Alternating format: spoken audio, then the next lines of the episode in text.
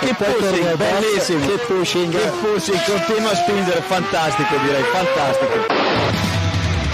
Go to the finish line, keep pushing. Don't worry, I'm pushing like a hell. Fucking, fucking right of it. That was amazing, guys. Woo-hoo! Yes, yes, yes! I'm much quicker than Jimmy. Give me the full power then. Avanti, Fer, avanti! All the time you have to leave a place. Okay, Felipe, Valtteri's faster than you. Do not hold him up.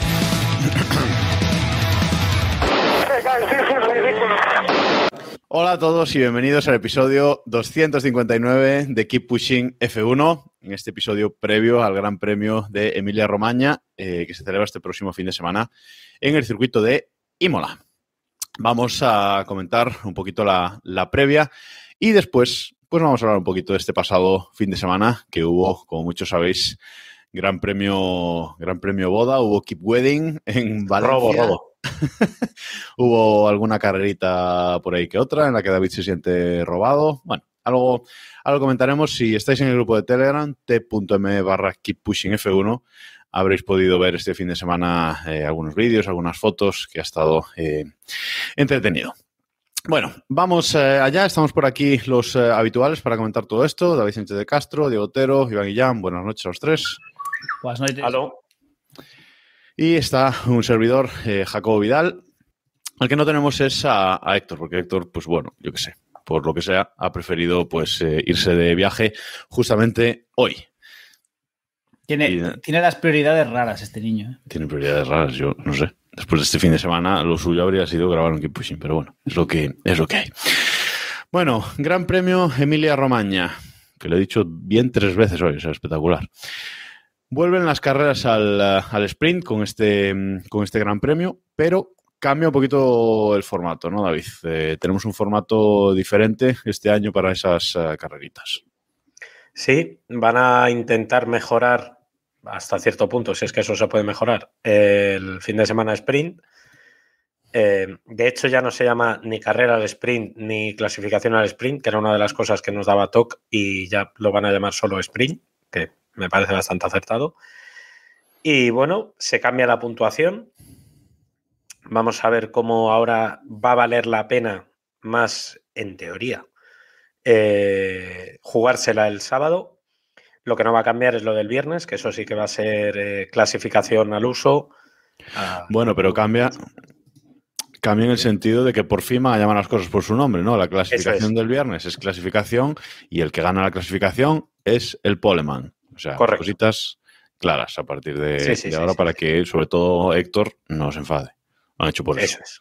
Y ya luego ya la carrera como, como siempre o con todo lo normal que puede ser en Imola, que recordemos, yo no me acordaba, pero este circuito es uno de los beneficiados de la pandemia. Este entró de, de chiripa y de repente hemos descubierto que Imola molaba, por lo que sea. Debe ser que es que desde hace, no sé, 40 años no, no molaba. Entonces, yo creo que es, que es buena noticia.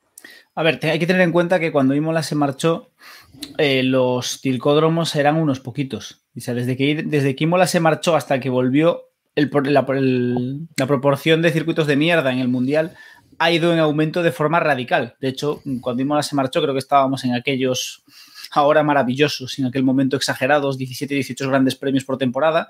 Vamos por 23 y todo eso que hemos ganado, más alguno que se ha caído y lo han reemplazado, ha sido por circuitos de mierda. O sea, entonces, hombre, cuando baja la media, cualquier cosita un poquito que huela al pasado casi no, casi ya nos vale, ¿no? Dice Lauriki en el chat que ya lo dice el nombre. Y guion mola. Expulsada. Bueno, en fin. eh, a mí, realmente este es un circuito mm, que yo creo, Iván, que no nos ha dado muy buenas carreras en los dos últimos años. Que yo recuerdo. No, no, en- es un circuito que no permite ni adelantamiento ni paleas directamente. O sea, es que no tiene absolutamente nada para, para que funcione bien en coches tan grandes como los que tenemos ahora. El año pasado tuvimos una carrera en lluvia que nos dio algo de salsa, pero, pero poco más. A mí ni me gusta en su día, ni me gusta ahora, ni nada. Me gusta pues que esté en Italia y ese tipo de cosas. Pero si fuera un circuito de, de por ahí o estuviera en un país como Francia, por decir algo, eh, ojalá lo quitaran mañana. Efectivamente, porque si ya en, pues eso, 2005, 2006, ya con esos coches tan pequeños era imposible, y sin DRS, era prácticamente imposible adelantar, ahora con estos mastodontes va a ser completamente imposible, incluso con el DRS, que, que hablamos ahora de, eso. Bueno, como decía Iván, eh, han cambiado el sistema de, digo, como decía David, han cambiado el sistema de, de puntuación, se dan puntos a los ocho primeros, el año pasado daban 3, 2 y un punto, y este año ya dan 8, 7, 6, 5, 4, 3, 2 y un punto. Puntos a los ocho primeros. Bueno, ganar la carrera son ocho puntos, ya merece bastante, bastante la pena. Como decíamos, Poleman el del viernes. Y nos preguntaba en el, eh, nos preguntaba en el chat eh, Roberto Montijo que si la clasificación es el Poleman, ¿quién va a ser el Speed King? Bueno, pues parece que la Fórmula 1 va a quedar en la historia solamente con tres Speed King, que son los del año pasado, y, y ese, ese, título se, se, ha acabado. Afortunados, eh, afortunados ellos. Mm, va a haber otras dos, eh, Diego, Austria y Brasil, que sepamos. En principio este año van a ser más, pero al final se han rajado y han puesto solo tres. Iban a ser seis. Sí. Me encantaría conocer la intrahistoria de por qué de repente iban a ser seis, pero ahora pero son tres igual. Eh, ¿Por qué Austria? Bueno, o sea, por, por Capoquinan, pero es totalmente random. Imola, Austria y Brasil es. Bueno, pues ya está. Y, y más allá de eso, no sé, a ver, yo el año pasado dije que yo, ni yo... fu ni fa con el formato, con todo este formato. A mí personalmente el tema del poleman y demás no, no me hervía la sangre como, como algún otro miembro del podcast. Y a ver, el formato del año pasado tuvo su gracia, pero bueno, lo dijimos muchas veces, ¿no? Era algo diferente, era, era la novedad y bueno, no tenemos muy claro si salió bien por casualidad, si salió, si nos hizo gracia porque era la novedad o si realmente es algo que nos aporta valor. Veremos este año que ya está un poquito más madura la cosa, que hay más puntos, con qué nos encontramos. Yo no sé, la verdad es que no tengo muy claro si esto es un sí o un no. Eh, bueno, mm, a ver, yo lo de los tres que han elegido, pues supongo que también un poco, aparte por, mm, pues lo que decíamos, ¿no? Por el dinero, por los que pagan, pues un poco también por la posición del calendario, ¿no? Pues una al principio, una por el medio y otra al final. Y ya está, y se acabó. O sea, tampoco creo que se hayan devanado demasiado los, los sesos. Un 2-3 PNZ nos dice en el, en el chat, que por cierto, gracias por esa raid que nos ha hecho antes de, arrancar el programa. Eh, nos dice que es porque no se pusieron de acuerdo en lo que, en lo que tenían que cobrar, ¿no? tenían que votar todos los equipos y, y, no se pusieron de acuerdo en lo que tenían que cobrar por estas carreras extras, así que quedó lo que estaba aprobado. Veremos para el año que viene qué, qué hacen. Bueno, circuito de Imola. Circuito en, en sí eh, solo da para una zona de DRS. Es que aunque se quisieran poner más, no da para más. O sea, la, zona de DRS que han puesto es una zona de detección antes de la curva 17 la penúltima curva del, la antepenúltima curva del circuito, y luego en la recta curva de Imola, que es la que hay, eh, esa zona de, de, DRS. David, tampoco había, es que aunque quisieran poner otra, no sé si entre la 4 y la 5, pero es que es una zona muy, muy corta. No había mucho más. Es que no da para más. No, no, no, no da para, no da para mucho más. Eh, bueno, como tampoco va, creo que veamos mucho. Este es un circuito que a mí me gusta para. Creo que es un buen, un buen momento para comprobar si realmente puede haber peleas. Eh, de cerca, te refieres. De cerca, ¿no? Sí. Yo creo que puede ser una buena, una buena oportunidad porque sí tenemos frenadas relativamente fuertes, curvas que pueden eh, arriesgar e ir un poquito cerca en la, en la pelea, ¿no? Recordemos, comentaba antes Iván, por ejemplo, aquellas peleas de 2005-2006 en teoría en esta se va a poder eh, acercarse y pueden pelear. Vamos a ver si, si sale. Entonces, si conseguimos que en este circuito veamos peleas, quizá sea un buen sitio para comprobar que el DRS no es tan, tan imprescindible, ¿no? Eh, pero vamos, es que para DRS no hay más. Y aun con el DRS, eh, Iván, yo creo que no vamos a poder no se va a poder adelantar mucho lo que decíamos, ¿no? Incluso en esa zona de DRS, yo creo que va a servir para bastante poco. Hombre, yo creo que sí. El DRS facilitará mucho la, la tarea. Eh, lo que pasa es que ya vimos el año pasado que era peligroso en esa zona, una zona bastante estrecha, una recta que no es recta realmente. Y el año pasado no hay que recordar el accidente de Russell y, y, y Bottas, ¿no? Que, el que creo que está muy presente en la mente de, de muchos, pero sí que vimos adelantamientos bastante sencillos, sobre todo para Hamilton que, que tuvo que remontar. Parecía que esa diferencia de DRS sí que, sí que era importante y suficiente como para adelantar. También fue una carrera en lluvia que no sé si los setups de cada uno eran distintos y, y, no sé, habrá que ver. Sí que es cierto que es un buen, una buena piedra de toque y más después de lo de Australia que, que al parecer decepcionó a, a mucha gente, ¿no? Que, que, no hubiera tanta lucha en, en pista.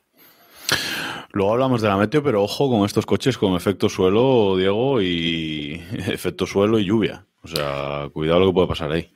Lo hablamos al principio de temporada. No sabemos lo que va a pasar. Eh, creo que a ninguno nos sorprendería que, que volvamos a la hidrofobia de, de, Max Mosley y que no veamos estos coches rodar en lluvia, mucho menos correr en De Max Mosley, dice, de Charlie White. ¿Y dónde estás hoy? es que pasaron, pasaron, cosas este fin de semana que han dejado sí, mis sí, neuronas sí, un poco. Estamos un poco aplatanados hoy. Me las han un, po un poquito tocadas. Te, te dio hidrofobia, David, este fin de semana. Hidrofobia hubo bastante, yo creo. Menos agua. Ahí. Llenos.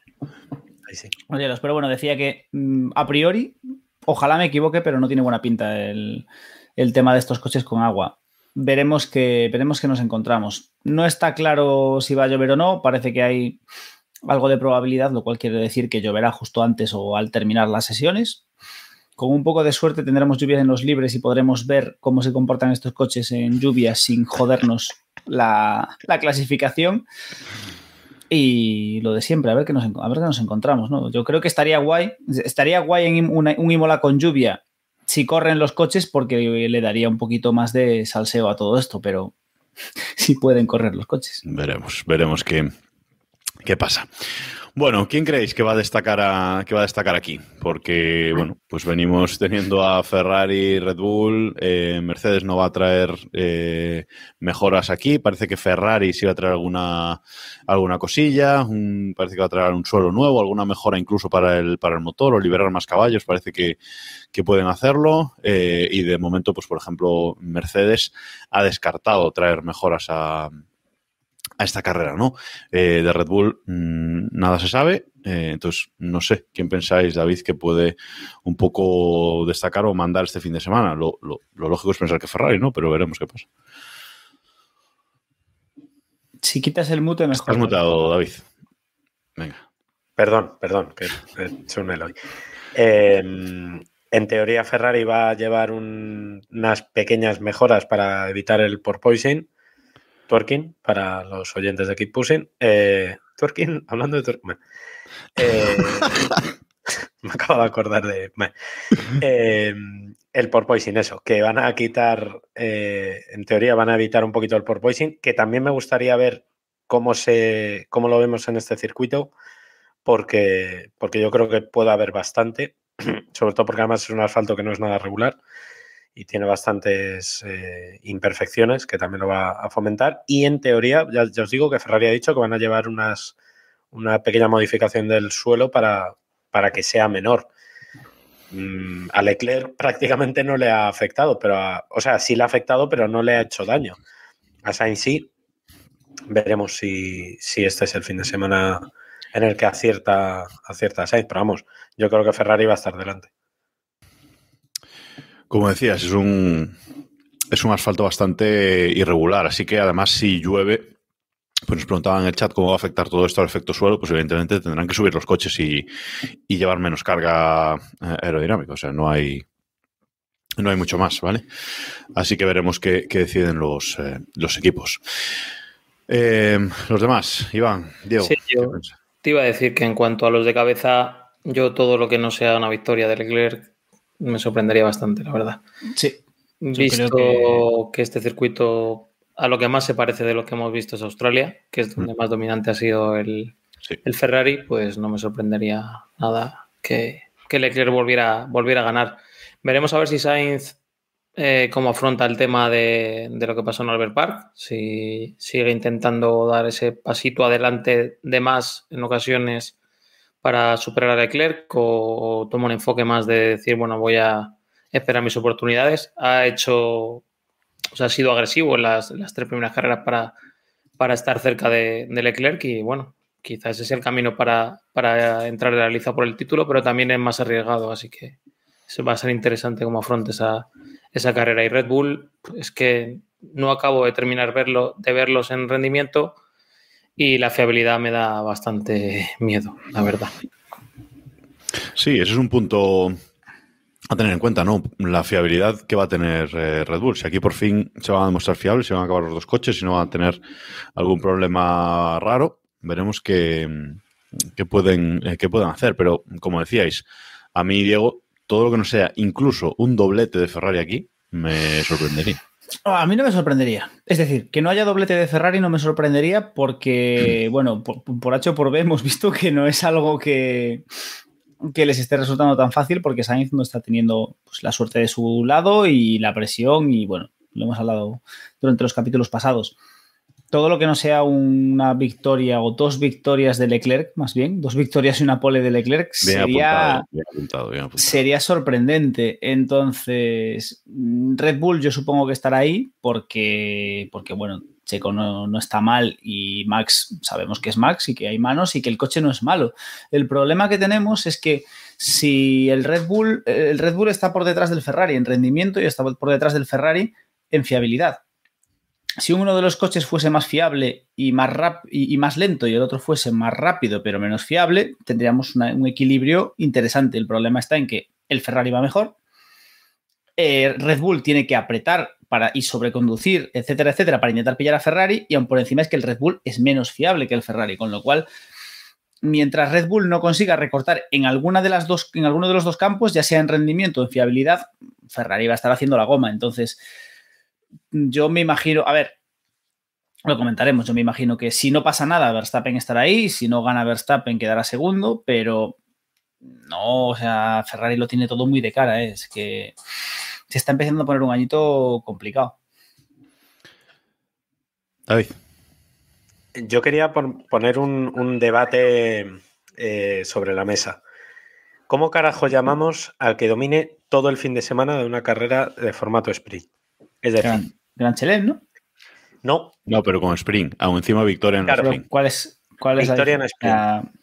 con todo dominado. ¿Cómo llamamos a eso? Victoria al Lo pongo Spring al y, chat, victoria al Spring y liderar todas la- todas las Todas las- o sea, todo. Sprint. Lo que sería eh, liderar, o sea, llevarse la pole, liderar de principio a fin el sprint y liderar de principio a fin y vuelta rápida el, el domingo. Gran Propongo Chelem, al chat, a ver, que nos digan, eh, no sé, Gran Chelem. King, ¿no? Sería. Sprint Chelem, Gran Chelem King, yo lo veo. y- O sea, King Puto amo, nos dicen también por aquí. en África. Power King. Power Bueno, bueno, King. lo, de, lo de King el año pasado ha, ha marcado, eh. Cuidadito con eso. Cuidadito Sacarse con- el. dice mucha Chasis risa. Oye, ¿cuántas vueltas son a, a Imola, por cierto, en la carrera sprint? 17. Eh... Venga, buscar Un tercio. David. ¿No? Un tercio, sí. un tercio. Sí, básicamente. Bueno, veremos cómo, cómo va esa carrera, porque, mm, bueno, por cierto, nos preguntaba Gasoli con el chat que si no ha habido alguna modificación de la FIA en el reglamento para evitar el rebote. Que sepamos, no, no ha cambiado nada de, de momento. Tampoco mm, el rebote es un problema que tienen los equipos, no es una ventaja. No creo que la FIA tenga que entrar ahí a, a cambiar nada, ¿no? hasta que se quejen lo suficiente. O sea, Hasta que se quejen lo suficiente, sí. Bueno, Hyperchellen también nos proponen, bueno, varias, eh, varias cositas. Hay, hay, hay donde, mm, hay donde, donde elegir. Alguien que sale, mm, alguien que el año pasado salió muy beneficiado, bueno, muy beneficiado, fue protagonista, digamos, en las tres carreras al sprint, fue precisamente Fernando Alonso. Y es que este fin de semana eh, Alpine recupera eh, el motor de Alonso de, de Bahrein, por fin, eh, ese que decían que iban a recuperar el otro ya tal, el de, el de Arabia tal. Y bueno, por lo menos recuperan ese motor y Alpine ha anunciado que va a traer un fondo más ligero, un fondo plano más ligero para, para los coches, pero solo se lo van a poner a un piloto. No sé si van a pensar en que Alonso se beneficia de las carreras al sprint y se lo van a poner a él o van a tirar para casa y van y ponérselo a, a Ocon eh, y venga. Tampoco me parece que Imola sea un circuito propicio para probar evoluciones, pero bueno, es lo que hay. A ver, eh, lo lógico es que lo pruebe Alonso. Eh, me parece que de, cara a que evaluar esa mejora, creo que los años de experiencia de Alonso son los que son. Se está señalando mucho que ese cambio eh, va a suponer una mejora de rendimiento importante para el piloto, etcétera. Habrá que verlo. No es la primera vez que, que una mejora eh, ninguno de los dos pilotos la quiere. O sea que habrá que, habrá que ver. Bueno, en teoría eh, solamente es un fondo más eh, fondo plano más ligero, aligerar un poco de peso de monoplaza, pero veremos, veremos también qué, qué, qué modificaciones adicionales eh, trae, ¿no? No sé, David, ¿qué, papel esperas de, de Alpine o de Alonso en concreto este, este fin de semana con Sprint? Pues buena pregunta. Eh, viendo por dónde los problemas que han tenido en las clasificaciones, yo siempre he creído que a Alonso le, le viene muy bien el formato sprint, precisamente porque le permite paliar todos los bueno, las imperfecciones que tiene en, la clasificación, ¿no? Em, ¿Hasta dónde puede llegar? No lo sé. Yo de ese motor que se que van a recuperar, me fío lo justo. Aunque sea por un problema.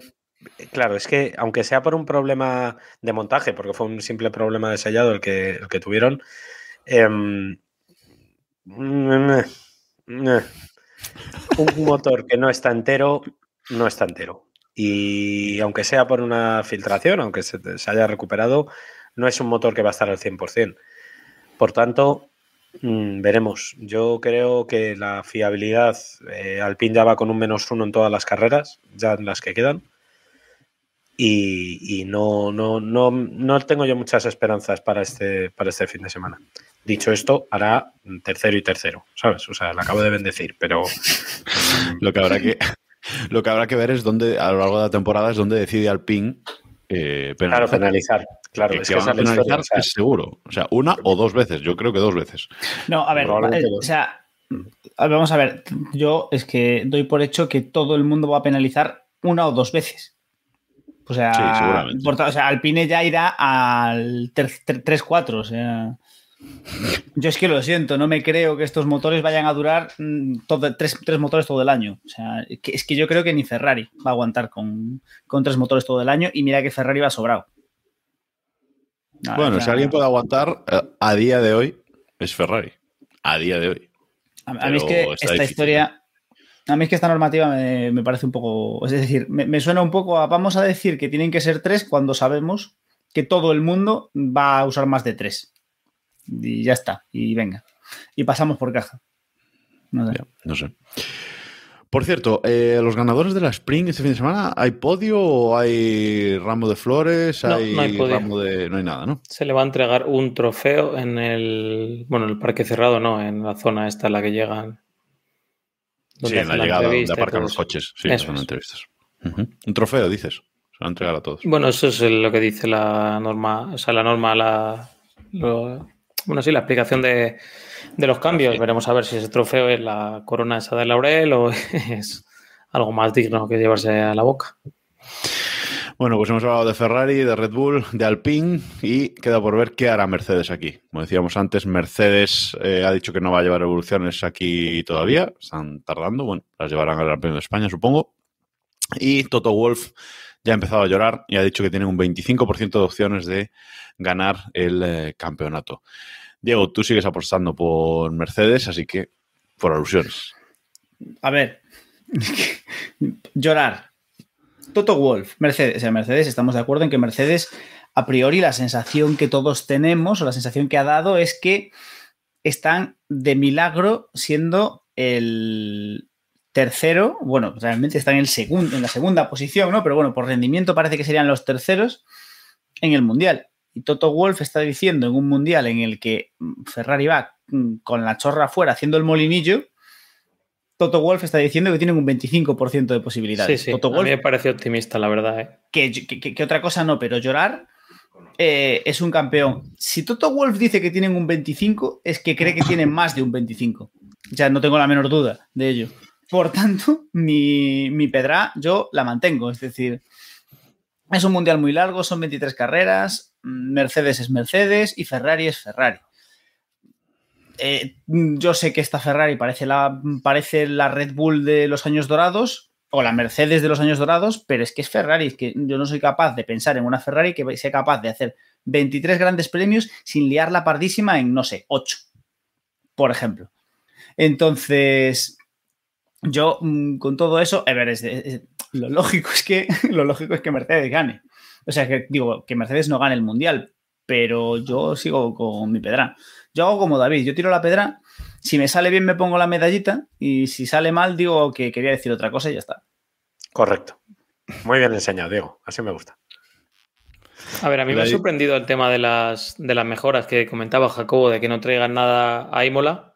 Eh, realmente no es porque no les haya tiempo a, dado tiempo a desarrollar ninguna mejora, sino porque al parecer quieren entender lo que le pasa al coche antes de, meterse en otro paquete de desarrollo. A mí me sorprende bastante. Yo pensaba que Mercedes iba a tener una cola de, de, de, piezas para probar en este Gran Premio que no iban a dar casi abasto. También, bueno, también hay que pensar que en este Gran Premio solo hay una sesión de libre realmente hasta jugarte la, empezar ya a jugar con la clasificación. Tienen menos tiempo para pruebas. Veremos a ver. Creo que este, después de esta carrera, no sé si David me puede confirmar, eh, hay un test de Pirelli que a lo mejor sí que pueden meter alguna, alguna mejora a alguno de los equipos que se queden. No sé si Mercedes es uno de ellos. Sí, pero siempre piensa, no sé si es ahora, hablo de cabeza, no sé si es ahora o antes o después de Miami, pero sí hay un test previsto ya de Pirelli, la primera, el primero de temporada. Eh, yo creo que es ahora. Eh, pero no sé hasta qué punto pueden probar mejoras eh, o novedades en, en, estos test. Lo harán, porque es muy... Sí, claro. Más, o sea, quiero decir, aunque por normativa no puedan, lo harán. Pero eh, a mí me sorprende, sobre todo muy en la línea de lo que vas tú, que Mercedes esté yendo tan... Eh, ¿Cómo decirlo? Tan conservador en el rollo de las evoluciones, ¿no? Porque vale que Imola no es un circuito representativo o no demasiado representativo con las próximas carreras, a falta de ver Miami, pero el, el, el hecho de que no quieran montar nada teniendo los problemas de porpoising que están teniendo y, de, y, bueno y de rendimiento. O sea sinceramente no, no tienen mucho mucho rendimiento por lo menos no el que esperaban. A mí me sorprende bastante de hecho, porque tampoco tienen mucho margen. Es verdad que la, que la temporada es muy larga, es verdad que va a haber opciones de, de desarrollar si es que salen, le sale bien, pero Mercedes no puede dejarse muchos puntos ahora al principio, sobre todo viendo la fuerza que tiene eh, eh, Ferrari, ¿no? Bueno, veremos. Eh, estábamos compartiendo una gráfica de los test de, de los test de, de, Pirelli, pero creo que la parte de Imola está mal porque sí, serían los test. Eh, las, las, noticias que han salido hoy, además, eh, lo estoy leyendo ahora mismo, es que Alfa Tauri, Alfa Romeo, Alpine y Ferrari van a ser los que estén los que estén en, en liza. Eh, Pirelli se había quejado de que con el cambio de, de fechas del Mundial se habían quedado ahí con algunos huecos y han tenido que reorganizar un poco el, el calendario, pero vamos, eh, van a tener un par de un par de días Alfa Tauri y Alfa Romeo y Alpine y Ferrari tienen un día, o sea que bueno, tampoco les dará para mucho. Esto es para probar los los eh, compuestos de 2023. Pirelli va a trabajar sí, mucho. correcto. Creo que el calendario que, que compartí antes estaba, era, era, erróneo, nos diciendo Z que era el de 2021 y sí puede ser, efectivamente. Bueno, nos eh, preguntaban también en el chat, Xavi-V, que cómo podría mejorar Mercedes si los motores están congelados. Bueno, lo hemos comentado ya varias veces en, en este podcast. Eh, llorar, es decir, llorar para que al final la FIA eh, abra un poquito la mano y permita, pues, eh, lo que se suelen llamar, pues, mejoras de fiabilidad o cosillas así, que Mercedes pueda eso ya lo pueden hacer, ¿vale? Cambios por fiabilidad, justificar fiabilidad por rendimiento por fiabilidad y luego llorar un poco, pues para que eso, que la FIA abra un poquito la mano y permita a Mercedes darle un golpecito más hacia arriba a sus, uh, a sus motores, ¿no? Pero bueno, veremos, eh, veremos cómo va la, la, temporada. Hasta media temporada, mm, como decíamos, van a, a sufrir eh, bastante. Vamos ahora sí con la, con la meteo, con la meteo de Héctor, porque hoy tenemos, aunque no lo creáis, tenemos meteo de Héctor también, eh, porque Héctor se lo ha tomado muy en serio eh, esta vez y ha ido, ha volado sobre Imola para ver en directo eh, cómo, cómo, está el cielo en esa, en esa zona para darnos, bueno, pues de primera mano eh, una, una, medida de cómo va a ser el tiempo este fin de semana en Imola. No tenemos por ahí, Iván, y lo podemos poner. Buenas, disculpad por no poder estar hoy, pero mirad, eh, ¿me deja mirar por la ventanilla un segundo? Fijaos, estamos ahora mismo sobrevolando sobre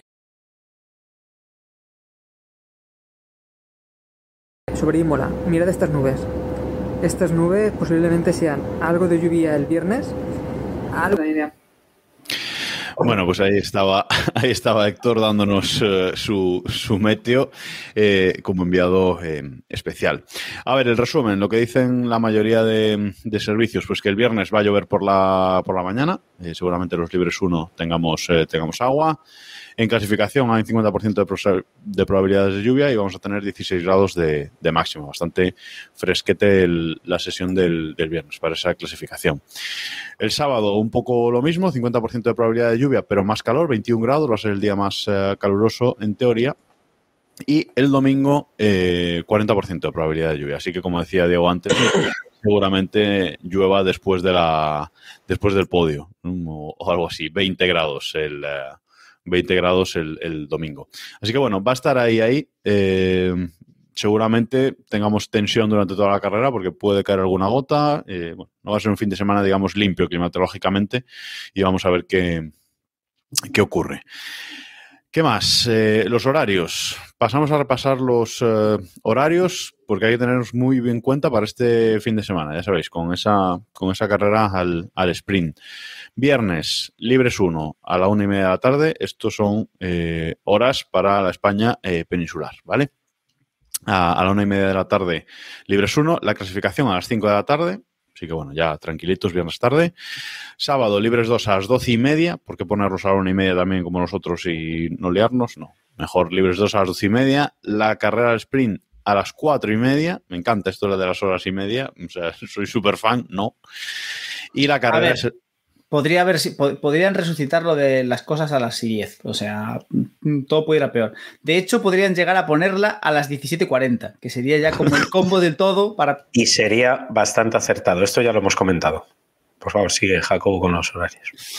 Bueno, y la carrera sí que ya es una hora normal. La carrera es el domingo a las 3 de la tarde, ¿vale? Eh, con lo cual, cosas importantes. Viernes a las 5, sábado a las 4 y media y domingo a las 3. Apuntadlo bien porque, vamos, vais a llegar a encender Dazón y, como decíamos el año pasado, es mejor que encendáis Dazón el viernes después de comer y lo dejéis. Y ya está. Y luego, y luego ya vais viendo lo que, lo que sacan porque es, eh, es increíble. Algo que comentar, si no vamos a hablar de alguna noticia que tenemos eh, por aquí pendiente, eh, que es la renovación de Carlos Sainz. En capítulo pasado creo que lo comentamos, que Imola en Italia sería un buen sitio, eh, Iván, para anunciar esa renovación de Sainz, que parece que, están, que llevan tiempo trabajando en ella y que está hecha, pero no se acaba de concretar. Sí, las campanas cercanas, por así decirlo, suenan a que, a que este fin de semana se va, se va a anunciar el, el, tema, pero bueno, ha habido hoy un rumor por ahí que, que, decía que la duración del contrato todavía estaba un poco, estaban los flecos un poco por atarse.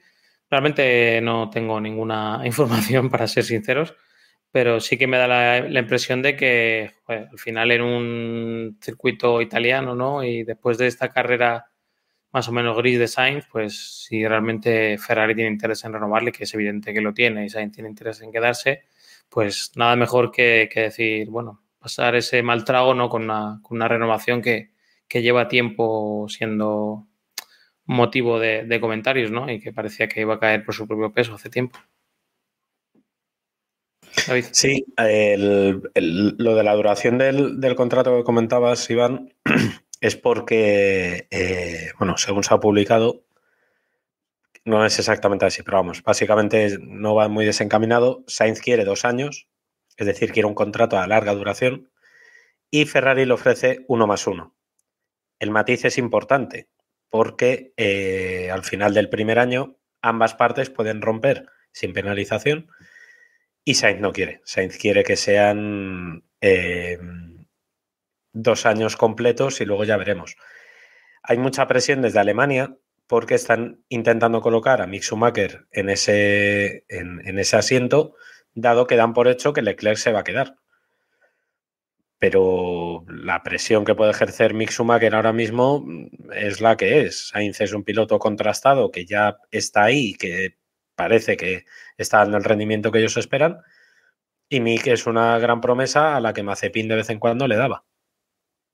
Entonces, el matiz es el matiz. ¿Y qué pinta Alonso en todo esto, David? Bueno. ¿Eh? ¿Qué, ¿Eh? él, mete, su calzador porque sí, venga. Oye, que sé que matera... Tú escúchame, que yo te monto el relato en cinco minutos, ya lo sabes, pero, pero hombre. No, no, yo, yo por lo que nos decía Balseiro en aquel, en aquel ah, episodio. Ya, ya, bueno. Las cosas de Balseiro hay que dejarlas ahí. Sigue habiendo, me sorprende que sigo leyendo noticias por ahí, cosillas de eso, ¿eh? sobre eso, sobre el acercamiento de Alonso a Ferrari, no sé Pero qué. Ya es un clásico, eso es un clásico de internet. Yo pensé que eso era, Alonso a Ferrari. eso era muy, eso era muy pre-2010, o sea, ya, Totalmente. yo creo que eso ya... Pero hay que vender periódicos. Bueno, o páginas web. Bueno, por cierto que mm, por cierto que Ferrari, que no lo hemos comentado antes, ha descartado órdenes de equipo aquí en, en Imola, ¿eh? Que pueden luchar y que se pueden Sí, sí. pegar. Sí, sí. Ya, ya. Seguro. Hasta que se toquen. A ver, Hasta que se toquen. eh, Lo- lo- Ferrari, lo. Ferrari está tranquilo porque Ferrari tiene un gran premio, casi dos grandes premios de ventaja sobre, sobre Red Bull. O sea, se pueden, van muy sobrados. Por eso, de momento venden la película. Y porque hasta, y porque hasta ahora sus pilotos no han tenido ningún tipo de conato de enganchada.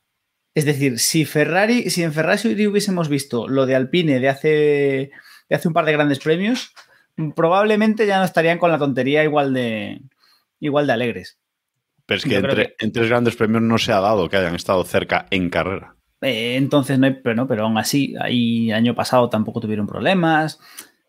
Parece que la cosa está tranquila entre ellos. Entonces, bueno, van sobrados. Mm, Parece que no hay problemas entre ellos. Estás empezando la temporada, les puedes dejar competir. En el momento en el que tengan la más mínima rencilla o en el momento en el que Red Bull amenace el dominio de Ferrari, a ver, serían muy imbéciles si no, si no se ponen serios y dicen, mira, nene, se acabaron. O sea, aquí el primero es este, el segundo es el otro y a tomar por saco. Y yo soy el primero que estaría encantado que los dejen luchar hasta la última carrera, porque como no dejen luchar a los dos Ferrari, a ver quién coño lucha con Leclerc. Pero Ya, exacto. Bueno, pues a ver si llega esa renovación de, de Sainz aquí en, aquí en Imola, porque esperar a Monza en septiembre me parece un poco, un poco tarde. Sería mm, bastante dramático el tema, yo creo. Pero bueno, veremos, eh, veremos qué pasa este fin de semana.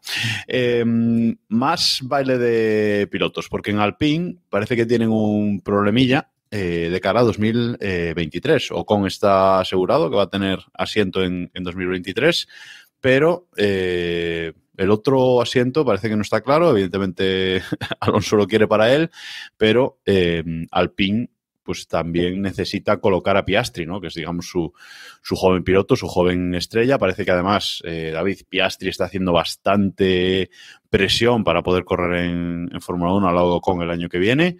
Y bueno, veremos qué hace Alpine. Tendrán que plantear que plantearse cederlo, porque si Alonso quiere seguir, mmm, yo creo que no, no hay más que hablar, ¿no?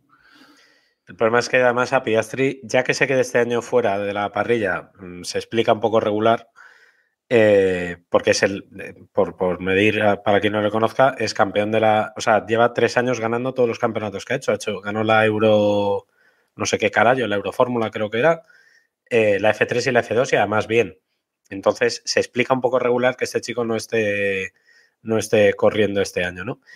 Em, lo lógico es que le cedan, pero estamos en otro problema. ¿Dónde le cedes?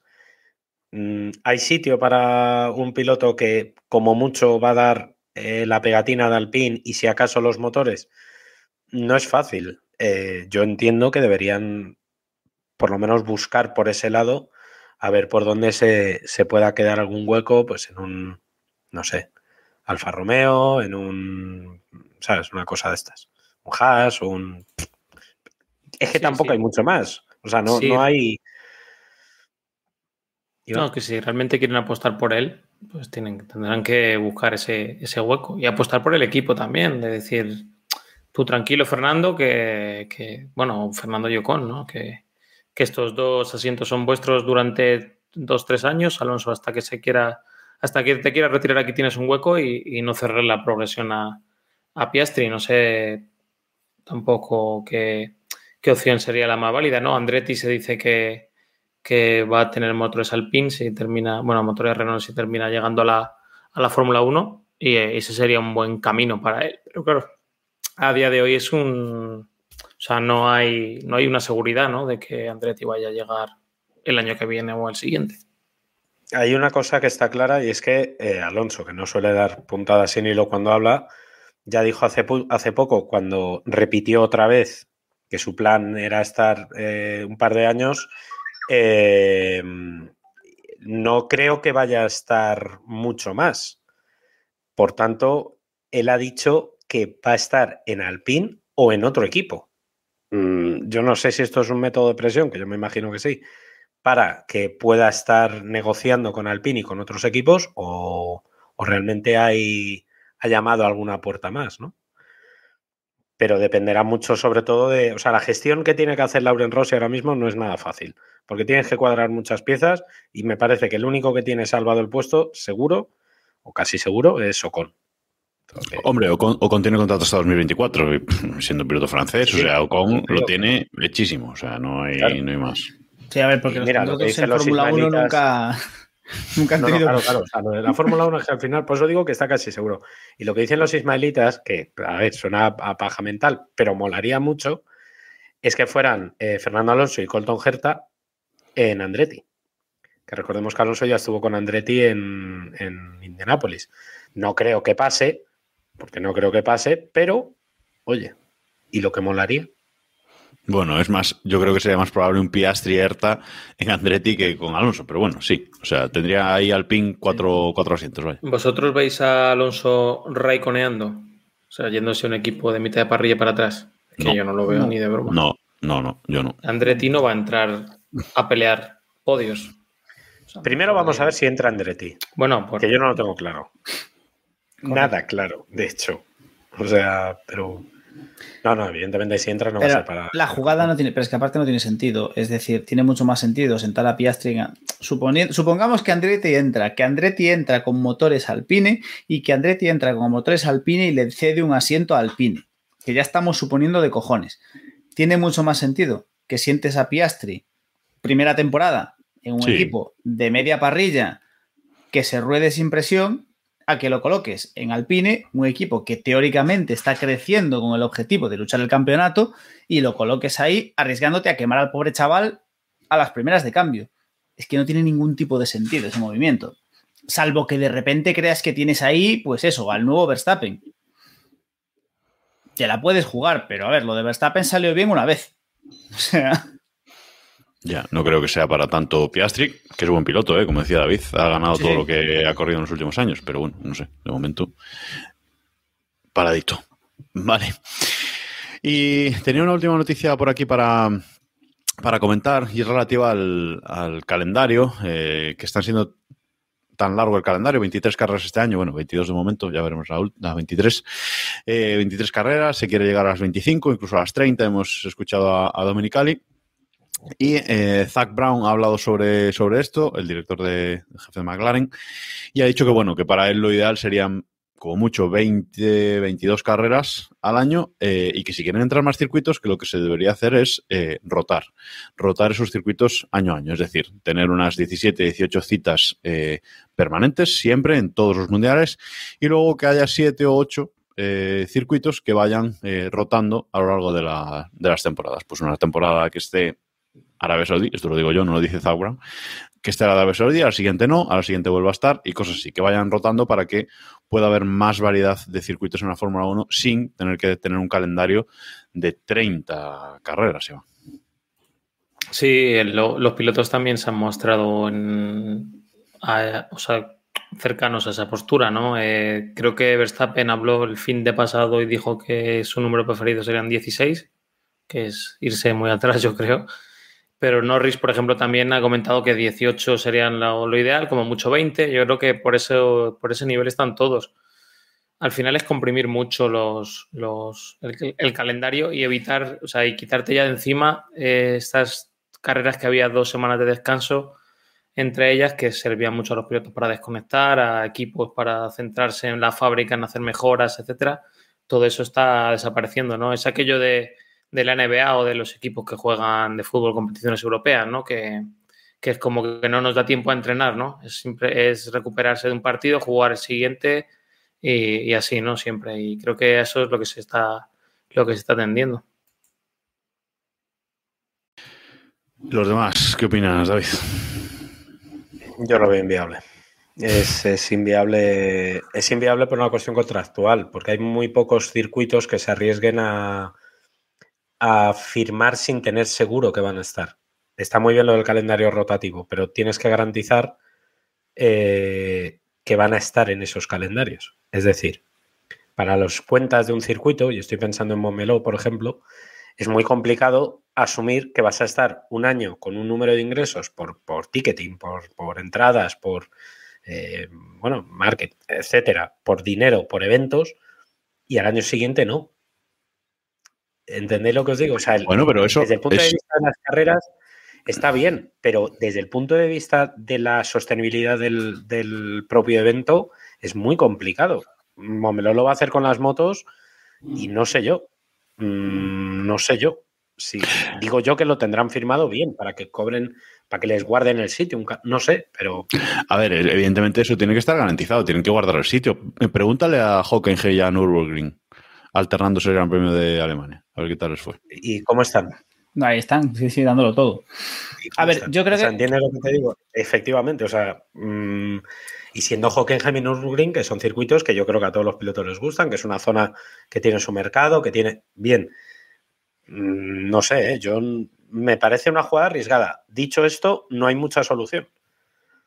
Es A que ver, probablemente sea la solución menos mala, que es lo peor del asunto. el sentido común, lo de Zach Brown tiene, mucho, tiene mucha lógica. El problema es que yo creo que esto podría funcionar, pero eh, para que funcionase, los circuitos que tendrían que rotar son los circuitos que no van a rotar. Es decir, tú sí puedes permitirte correr en Qatar un año sí, un año no, en Qatar, en Arabia, en todos estos mamandurrias que te da la gana, porque ahí les importa una. porque ahí no hay cuentas ni hay leches. Ahí hay un maletín de un señor que le apetece tener coches de colores en su casa y suelta el maletín y ahí no hay retorno de inversión y ahí no hay un problema de aficionados que van a ir o no van a ir y ahí no hay un problema de que tengas miedo de que se te vaya a caer el circuito porque tú tienes muy firmado el, so- el maletinazo de pasta que estás soltando.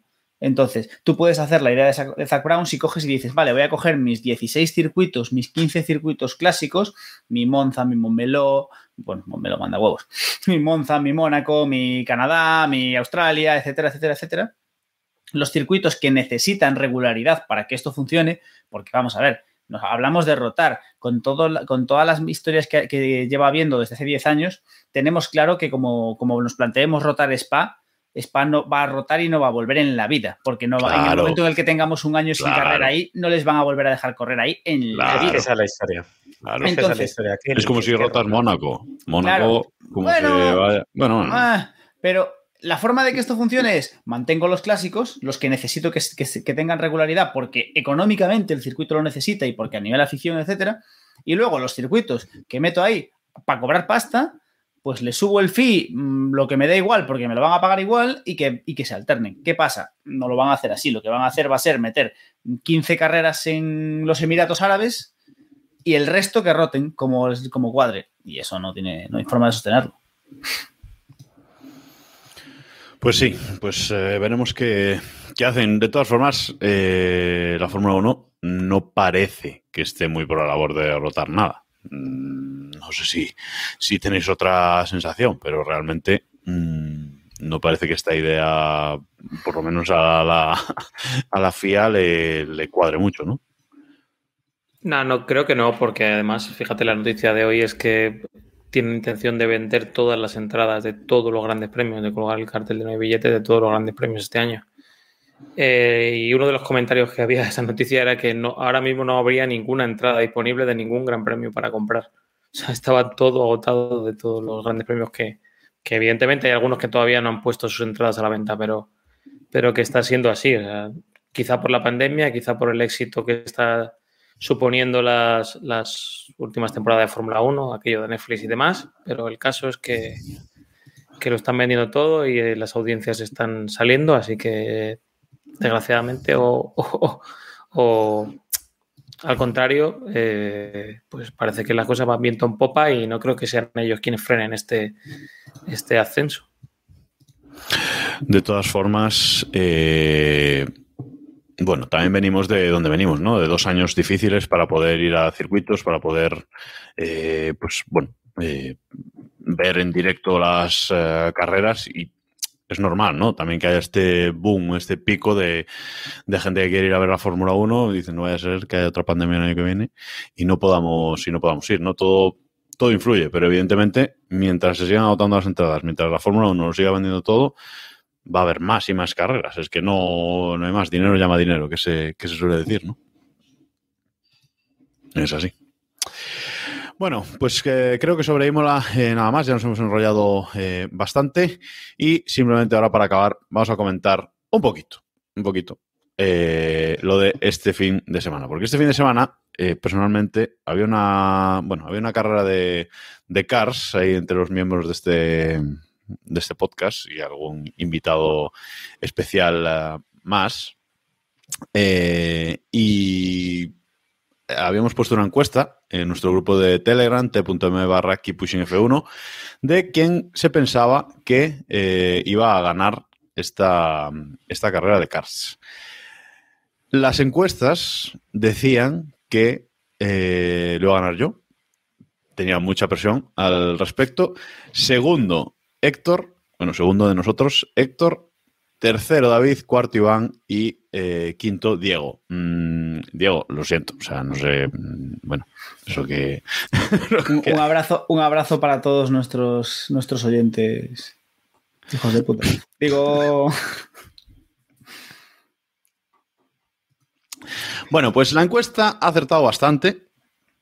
Porque aquí el ganador de este. eh, ¡Robo! el ganador de este gran premio Keep Pushing ha sido servidor. Eh, Héctor quedó segundo de nosotros, tercero en la general. Eh, Iván, cuarto. Aquí fallaron las encuestas un poquito. Un poquito. David quinto y Diego sexto. O sea que Es que el robo fue, es que el robo fue escandaloso. Pero que sepáis que yo cumplo con la Constitución y si yo fui quinto es porque creo en el Estado de Derecho como debe ser. Aunque no parezca según los vídeos, porque están totalmente eh, manipulados, que yo no sé vivir en democracia. Pero eh, Bueno, en el grupo de Telegram, como os comentaba, si queréis ver fotos del evento, ahí las tenéis. Podéis entrar todavía al, grupo y, verlo, darle para atrás y darle archivos y, y podéis ver ahí las fotos del evento y también varios vídeos que, que hemos subido. Vamos a poner ahora uno, tampoco queremos poner más porque para la gente del, del podcast eh, no queremos hacer esto, esto pesado. Vamos a poner un vídeo de un momento de la carrera nocturna, porque empezamos de día y acabamos de noche, porque nos vinimos a- arriba. Eh, vamos a poner un momento de la carrera nocturna en la que los tres aquí presentes se estampan juntos delante de un servidor. Y aún encima, Diego luego no me deja pasar, me hace la cerdadilla. Vamos a, Perdona, perdón, vas a hablar tú de cerdadas que echaste todos de pista. no. vamos a poner el vídeo.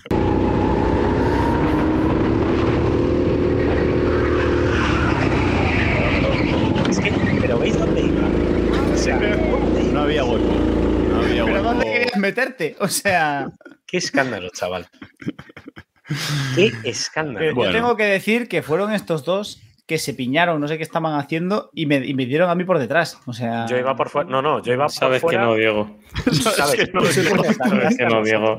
Yo he estado muy callado y Sí, sí, sí, sí, ante sí. una acusación directa, Claro, claro, claro, el ecuánime va, va a decir algo. De ahora. hecho, de hecho, hay otro vídeo en el grupo de esta misma, de este mismo incidente, desde el punto de vista de Iván, en el que se escucha a un cabrón Diego. O sea, que bueno, Joder, joder, O sea, Diego. es que nos echó Joder, a mí. tío. Yo que iba por fuera intentando esquivarles a los Nadie dos. se toca con Sí, nadie. Claro, sí, no, no, no, no, aquí nadie se ha tocado con nadie en ningún momento, por supuesto. David Por supuesto. llega último al incidente y mm, derrapa y se lleva por delante a Iván también. Dice, Porque no podía hacer. ¿Qué era? ¿Qué hago? No podía hacer otra cosa. No, Pero vamos, no, que no. si no quieres enseñar la cerdada que me hiciste, no la enseñes. ¿eh? ¿Quieres que enseñe? No, no, ¿Quieres que- enséñala, enséñala, por favor. Atención a la polémica. ¿Quieres que Recordemos- O sea, lo de Silverstone, ¿os acordáis todos de lo de Silverstone el año pasado? Eso fue suave. Hay que recordar, el matiz es que Jacobo, cuando, cuando a Jacobo le dieron un kart como al del resto, que empezó a ir mal, que empezó, que, que empezó a ir mal, él levantó la mano, cual, cual Valentino Rossi cuando decía que iba a llover, levantó la mano, paró la carrera para que le cambiasen el car y le diesen otra vez un car con más caballitos porque si no, no era capaz de estar a la altura. Y, y me dieron lo que, lo que merecía. Es de neumáticos y todo, sí, sí. No. Bueno, este es el último vídeo que ponemos, ¿eh? Eh, El incidente Silverstone, en el que aquí reconozco, pues sí, reconozco estrategia Hamilton para poder adelantar a David, que ya me venía varias vueltas tocando las pelotas, las cosas como son. Vamos allá. Eh, delante David, detrás.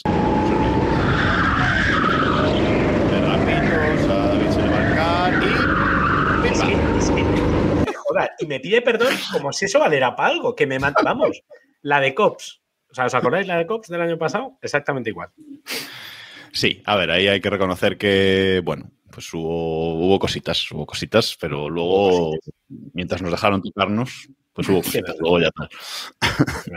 en cierto circuito de karts de la Comunidad de Madrid no nos habrían dejado terminar alguna de las carreras No. que... O todas. Fuimos al kart, por cierto, si estáis por Valencia, id, porque es un, es un circuito muy molón y nos dejaron jugar bastante, como veis. Sí, hubo si toques, dan el un circuito de Nerea Martí. no dan los que me daban a mí. Repite, David, que no se te ha entendido. El karting Que de... digo que quien, que quien esté por Valencia y quiera ir es el circuito de eh, Horda Nord, ¿era? Horta, Horta Nord. Norte, sí. Horta Nord, el de Nerea Martí. Y, y está muy bien. La verdad es que dejan, cuidan bien y mola. Es un circuito que mola. Mira, mira cómo se aprecia mi detalle de pedir perdón, que nos dice Barbadío en el chat. El detalle de pedir perdón es sensacional. Pues está, perdón con tres dedos, así. Eh, mira, más que pedir perdón fue cachondeito. Bastante, bastante.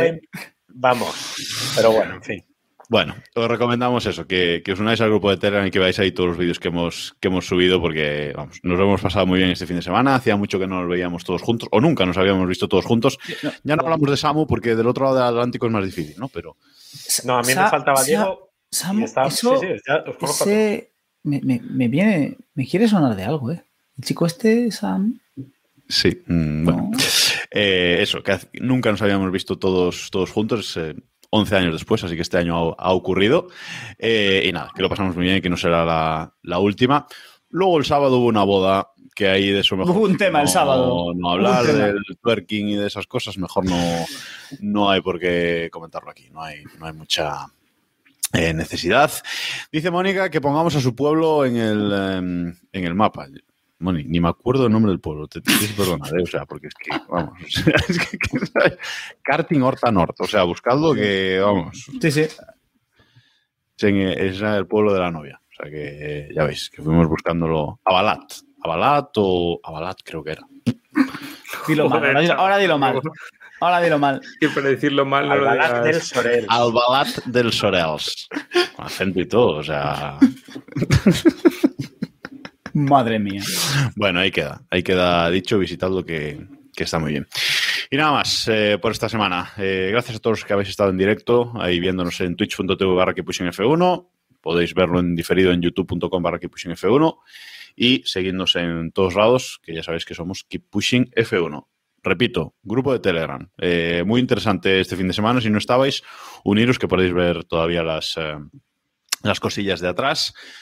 Feliz luna de miel a los novios. Eh, cuando vuelva Héctor por aquí nos eh, comentará eh, cosillas. Y nada más, chicos. Gracias una semana más. Veremos qué pasa este fin de semana de carrera sprint y lo comentamos el martes que viene. Adiós.